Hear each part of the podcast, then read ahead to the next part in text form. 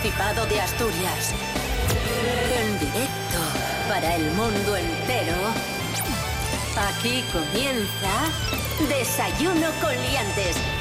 Su amigo y vecino, David Rionda. Hoy es viernes 5 de febrero de 2021. Muy buenos días Asturias, asturianas, asturianos.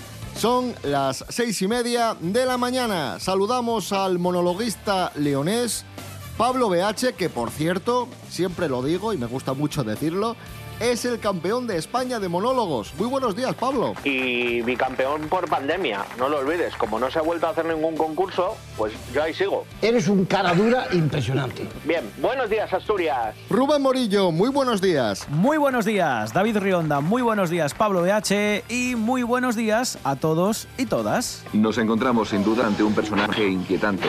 Si nos asomamos a la ventana y si nos asomamos al pronóstico de la Agencia Estatal de Meteorología, ¿qué nos encontramos hoy en Asturias? Mal, mal, hoy mal, hoy mal, horroroso.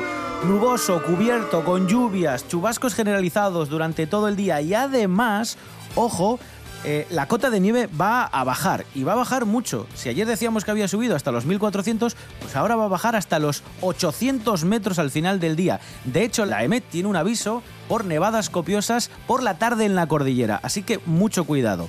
Temperaturas que bajan considerablemente hasta los 4 grados de mínima y máximas que no van a pasar de los 14. Desayuno con liantes, ay, lere, lere. Desayuno con liantes, ay, lere, lere. Desayuno con liantes, ay, lere, lere. Desayuno con liantes, ay, lere. Desayuno con Liantes.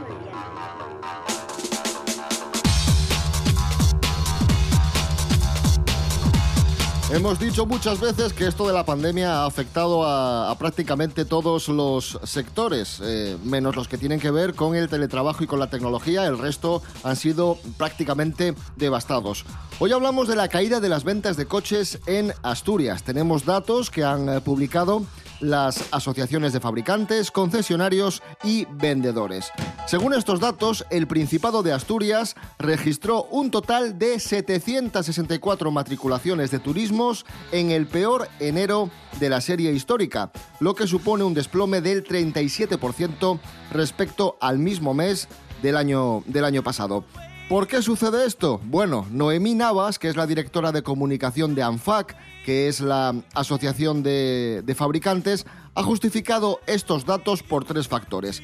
El primero, obviamente, la debilidad del mercado por la pandemia y la crisis económica. Pero no solo esto, no solo es cosa del coronavirus. También a la subida del impuesto de matriculación y al fin del plan Renove, con el 80% del presupuesto sin consumir. Ya sabéis, el plan Renove es esta subvención que te dan cuando tienes un coche muy viejo y quieres cambiarlo por, por otro nuevo. Y ya está, y esa es la noticia. Yo creo que es que además de todo esto hay un problema. Si yo ahora tuviese que comprarme un coche, no sé qué tipo de combustión o qué tipo de energía va a utilizar el coche a bastantes años vista. Me explico, no sabría si comprar un gasolina, porque los diésel parece que, que ya están pues malditos y tienen muchísimos más impuestos porque teóricamente contaminan más. En algunas ciudades incluso no puedes acceder con un, con un vehículo si no tienes el distintivo de que contamina muy poco y los diésel son de los que empiezan a tener más restricciones en los centros de las ciudades.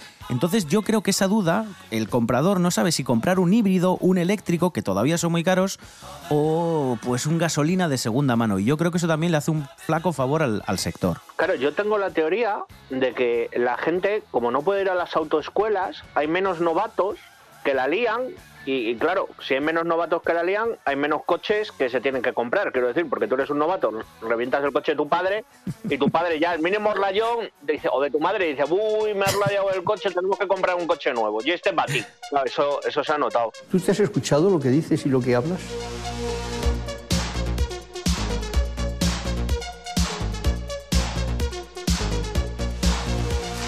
Pues seguimos hablando de coches porque hoy celebramos el aniversario del nacimiento de André Citroën, el creador de, obviamente, de Renault. No, qué gracia. ¡Es usted imbécil! No, el creador de, de Citroën, el pionero de la eh, industria automovilística europea.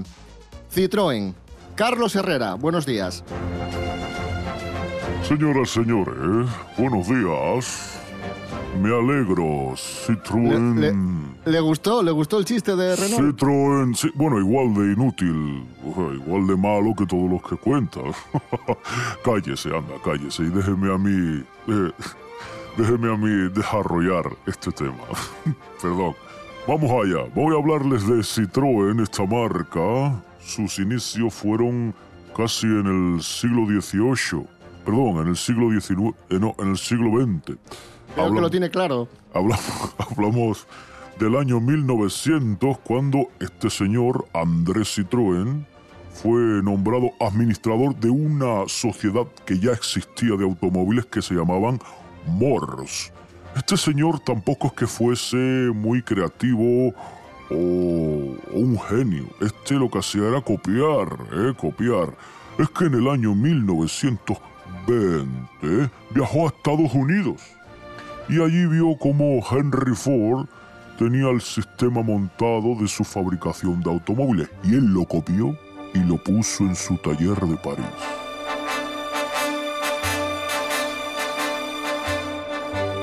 Bueno, pues a partir de entonces, desde el año 1925 hasta nuestros días, ha sido todo avances, avances. Se alió con un señor, no sé si les suena, que se llamaba Pierre Michelin, que era el que se encargaba de todo tipo de vulcanizados, tubos, manguitos, El, muñe- ruedas. el muñeco. El del muñeco, exactamente. ¿eh? La industria. No, pero salió con el muñeco o con... No, con el señor, con el señor que daba nombre a la empresa, caramba. Bueno, pues esta alianza hizo que empezasen a fabricar coches en serie, esto es novedosísimo, hasta entonces eran prácticamente encargos artesanales y desde, como digo, desde la década de 1930 hasta nuestros días se han ido mejorando hasta que han conseguido grandes superventas de sus modelos como el Citroën DS, la serie C, el C2, el C3, el C4. Carlos Herrera, gracias. Eh, buenos días, me alegro.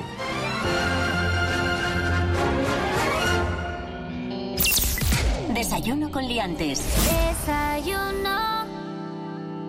Mañana veré tus ojos de dormida mirando la barra del bar, buscando respuesta a las preguntas del domingo. Con cara de idiota te diré cariño, me duele el pecho al respirar. Al ritmo que vas te quedarás en un silbido. No voy a salir a ganar las batallas perdidas. No quiero tener que pelear otra forma de vida. Pagando el último taxi con billetes enrollados, tomando la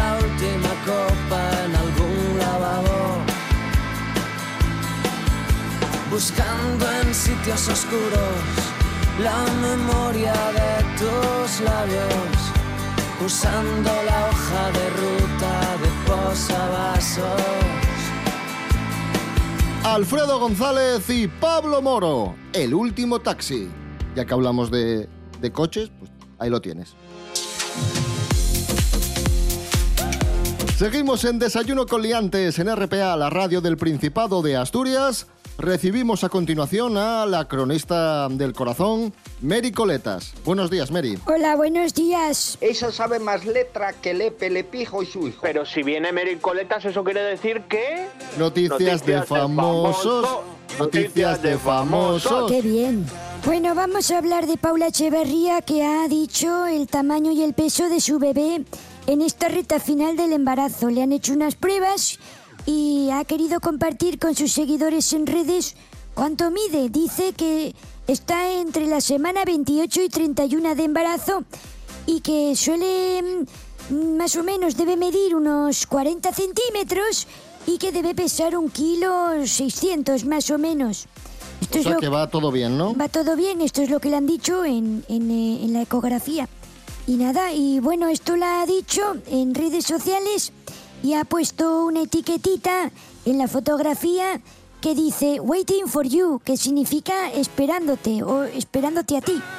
Ajá, eh, hace- haciendo mención en este caso al bebé, Sí, ¿no? sí. Esperando al bebé. Eso es, nada. Y ya estaría una cosa común, como siempre, de todas las que me mandan contar aquí, que me importan un pijo a mí y al resto de la humanidad, porque son cosas suyas. De hecho, es que me ofende que me llamen solo para leer este tipo de cosas, que encima no Ah, son... pero no, pero no hay, no hay nada más ya. No, no hay nada más. O sea, de, de, de Paula Echevarría, ¿no? ¿Qué, qué más quiere que cuente? Que fue a la Limerca a comprar una lata de garbanzos cocidos. A ver si resulta que va a ser hijo suyo y por eso tiene tantísimo interés. No, Coño, no, por ya, Dios. joder. Todo el día con el niño para adelante y para atrás. A ver cómo va la barriga. Joder, pues irá bien. Como un embarazo normal. Engordan y, y ya está. Y sale chiquillo. No me quiero imaginar cuando, cuando vaya a dar a luz. Tendremos Hombre, que cuando- conectar en directo, coño. Hombre, cuando dé a luz, habrá que contarlo, ¿no, Mary? Aquí en el Ya programa. todo el día con el niño. Mary Coletas, gracias. Eh, adiós. Nos encontramos sin duda ante un personaje inquietante. Desayuno con liantes. Con David Rionda y Rubén Morillo. Ahora nos miramos un poco el ombligo y os contamos una noticia que tiene que ver con RTPA, la radiotelevisión del Principado de Asturias, y es que la web de RTPA ha elevado el número de visitantes únicos en un 77% en los últimos tres años. Atención a las eh, cifras. 4 millones de visitantes al finalizar 2000 2020, 12.000 visitantes al día y 8 millones y medio de páginas vistas. TPA a la carta alcanzó más de 400.000 reproducciones y los contenidos de RPA fueron consultados por cerca de 260.000 usuarios. Ahí es nada, usuarios no solo de, de Asturias y de España, de todo el mundo. Nos han visitado de Portugal, Noruega, Estados Unidos, México, Francia, Gran Bretaña y Alemania. Bueno, y León no ha salido en esa lista porque como solo entro yo, ¿sabes? www.rtpa.es Bravo, bravo, bravo, bravo, bravo, bravo. Muchas gracias a todos los que visiten la nuestra web rtpa.es. Nos tenemos pensado, agora mesmo, viaxar nel tiempo y visitar la Edad Media. Lucía Montejo fálanos de lo difícil que era la vida fae mil años. Marchamos pa la Edad Media. Venga, Lucía Montejo, buenos días. Buenos días, David. Güey, vamos a falar de arqueología, de esa disciplina que gusta tanto a niños y mayores, que nos permite averarnos a las personas y a las sociedades del pasado y sus formas de vida. Güey, viajamos a Cambridge, en Inglaterra. Allí topamos tres cementerios medievales, al rodio de los cuales trabajen de ellos arqueólogos vencellados a la universidad de esta ciudad y que en el su último estudio traten de esclarear cómo hieren las condiciones de vida de la época y la relación entre estes y el riesgo de sufrir lesiones o traumas. Para ello, analizaron los restos de 314 personas enterradas en estos camposantos y descubrieron que las personas más probes yeren les más propenses a sufrir lesiones a nivel esquelético, sea por accidentes o por violencia. Esto se sabe gracias a que cada uno de esos tres cementerios estaba destinado al enterramiento de personas de diferentes estratos sociales, así que sabemos que el desfase entre los más probes y aquellos que estaban mejor posicionados socialmente lle del 17%, y decir, las personas con menos recursos económicos tenían más probabilidades de romper un fémur o una costilla, por ejemplo.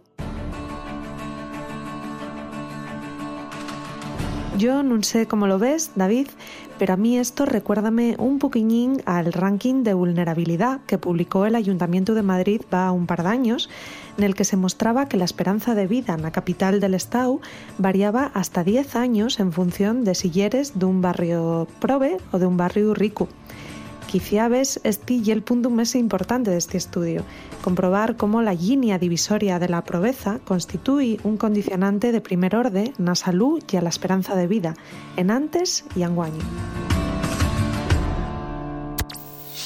Desayuno con liantes.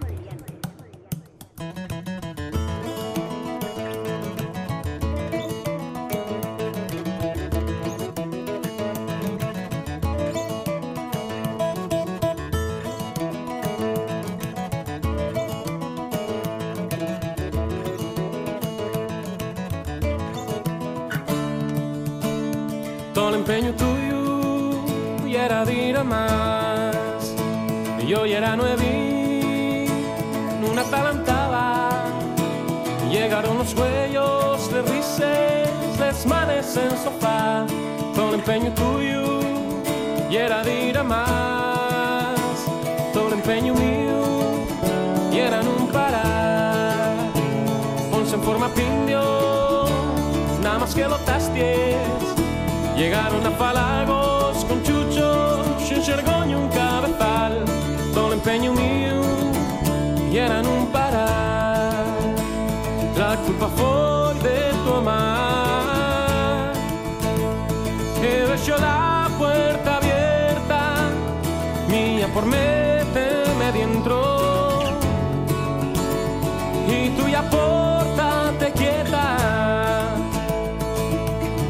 Alcanzamos las 7 menos cuarto de la mañana de este viernes 5 de febrero de 2021. Ahí escuchábamos a Felpeyu y el tema Refalfiu.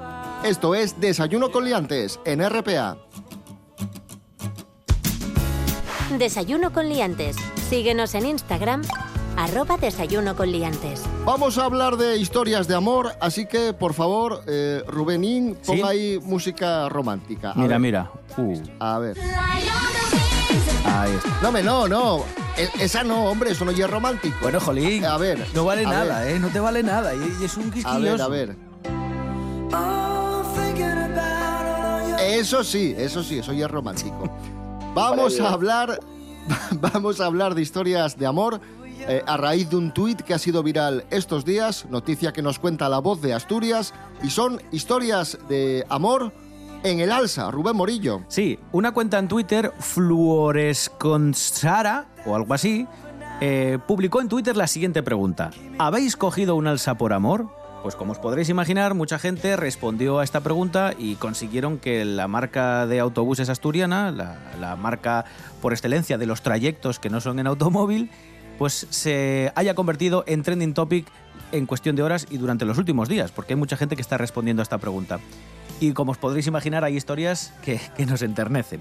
Por ejemplo, para que veáis qué ha respondido la gente, una persona escribía: Mi primera fiesta de piraguas fui en alza desde Oviedo a Ribadesella, después de casi pelear por un asiento, al ver a ver a mi novia, dice, la que ahora es mi mujer, año 1993.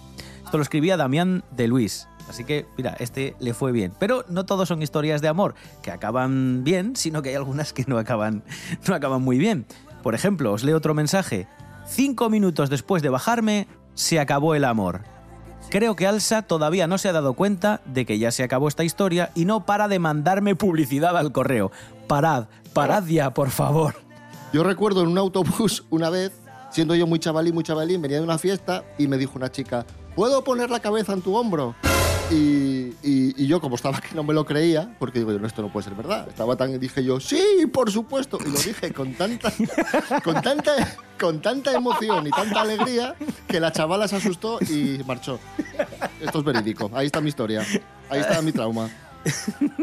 La juventud está preparadísima. Yo con autobuses y amor solo tengo una, una relación eh, y es que durante un tiempo yo salía con una chica que vivía en Madrid. Pues las primeras veces que fui a visitarla iba en alza. Imaginaos un alza Asturias-Madrid con los atascos propios de la ciudad de Madrid, que encima tenía que hacer el, el intercambio de autobús luego para poder ir a donde vivía ella, en el centro, y tardaba ocho horas. Si eso no era amor... Ocho horas, madre mía, ya estabas sí, a enamorado veces sí, tú, ¿eh? Si había atascos, sí. Porque habitualmente en seis horas ya estabas. El problema es que los alsas, por ley, tienen que ir a 100 por la autopista y claro, eh, si haces un cálculo de 500 y pico kilómetros a 100 kilómetros por hora con una parada y con atascos, te salen seis horas y media, siete seguro. Y si encima eh, te comes un atasco, no te quiero ni contar.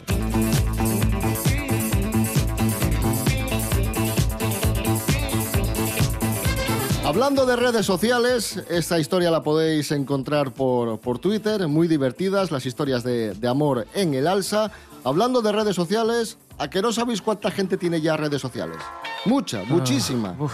Pues, a ver, yo creo que... Aquí hay, hay nivel. Vamos a coger países desarrollados, calculamos la población, eh, 2.000 millones. Que nos lo cuente Jorge Aldeitu. Buenos días, Jorge. Muy buenos días a todos. Enero nos deja una noticia que, que nos llama muchísimo la atención y la quiero compartir con vosotros. Y es que ya el 53% de la población mundial utiliza una red social. Es decir, la mitad de la población del mundo ya tiene acceso a redes sociales y además 2020 fue como un punto de inflexión porque debido a la pandemia eh, hubo una actividad digital muchísimo más alta. Y ahora os voy a decir cuál es la red social más usada. Que yo pensaba que era Instagram, porque por eso de que el público joven, la gente la usa constantemente, es fuente de ganancias para influencers. Pues no, la más usada es Facebook con 2.700 millones de usuarios y su audiencia, según dicen, va envejeciendo. A los puretillas nos gusta más el Facebook que otras redes sociales. Y otra cosa curiosa es que cada persona usa de media 8 redes sociales. Así que mirad en vuestros smartphones a ver si es verdad o no que tenéis por lo menos descargadas 8 redes sociales. Un saludo, liantes.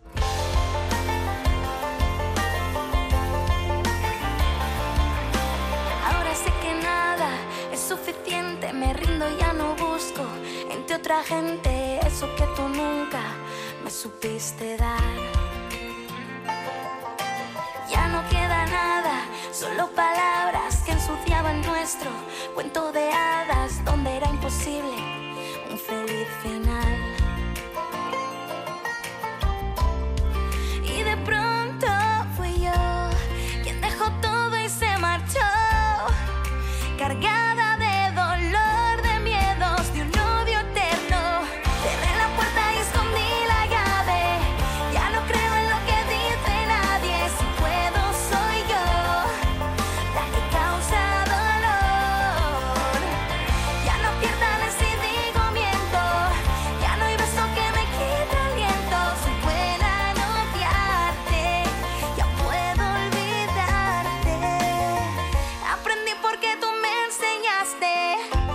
Ahí estaba la mierense Paula Rojo. Aprendí porque tú me enseñaste. Esto es Desayuno Coliantes en RPA, la radio del Principado de Asturias. Desayuno con liantes. Con David Rionda y Rubén Morillo.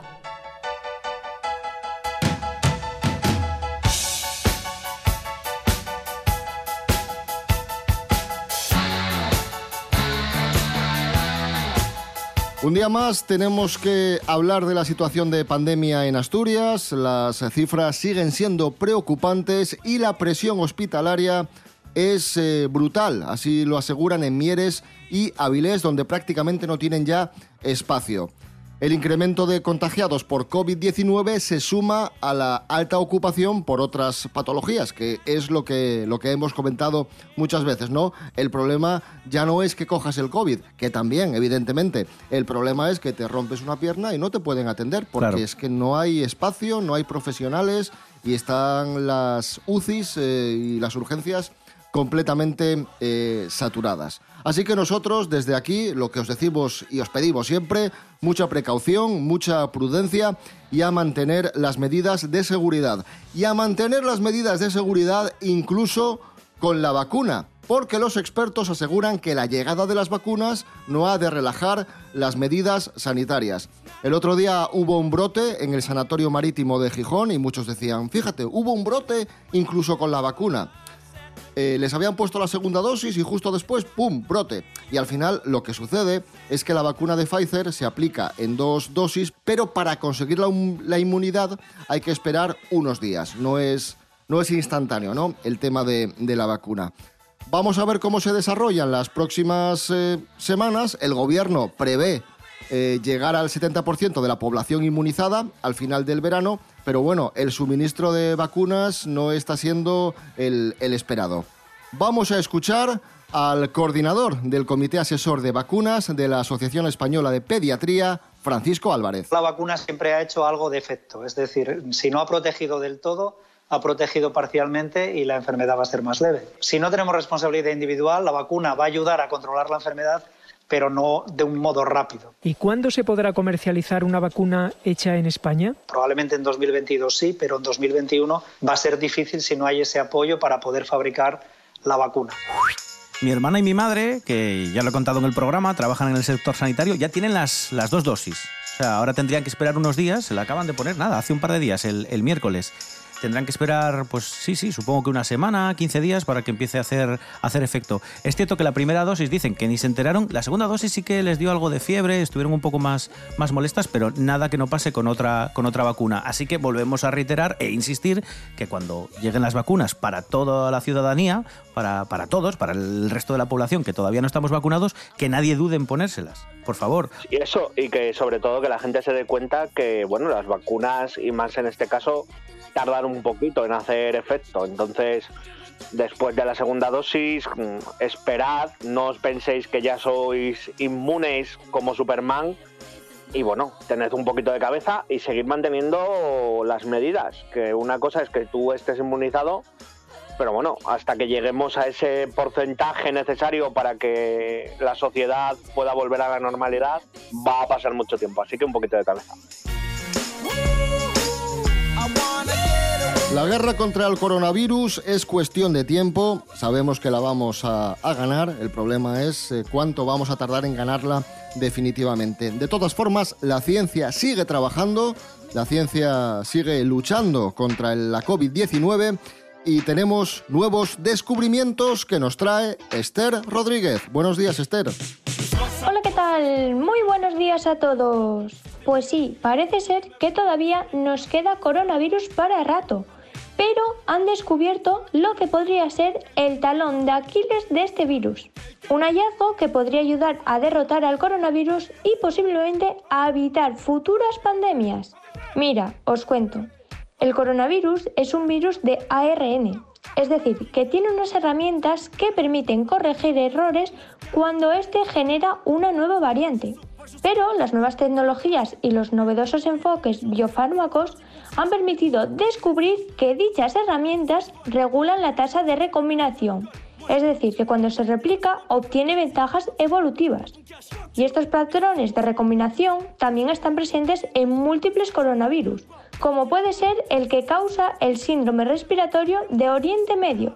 Y por tanto, si se puede encontrar un fármaco que impida la recombinación, realmente se puede desactivar el virus. Pero estudios anteriores ya han demostrado la resistencia del COVID a muchos fármacos antivirales. Sin embargo, por el momento parece ser que el Remdesivir es el único que está en fase de ensayo clínico que puede ser la solución. Muchas gracias, hasta la próxima.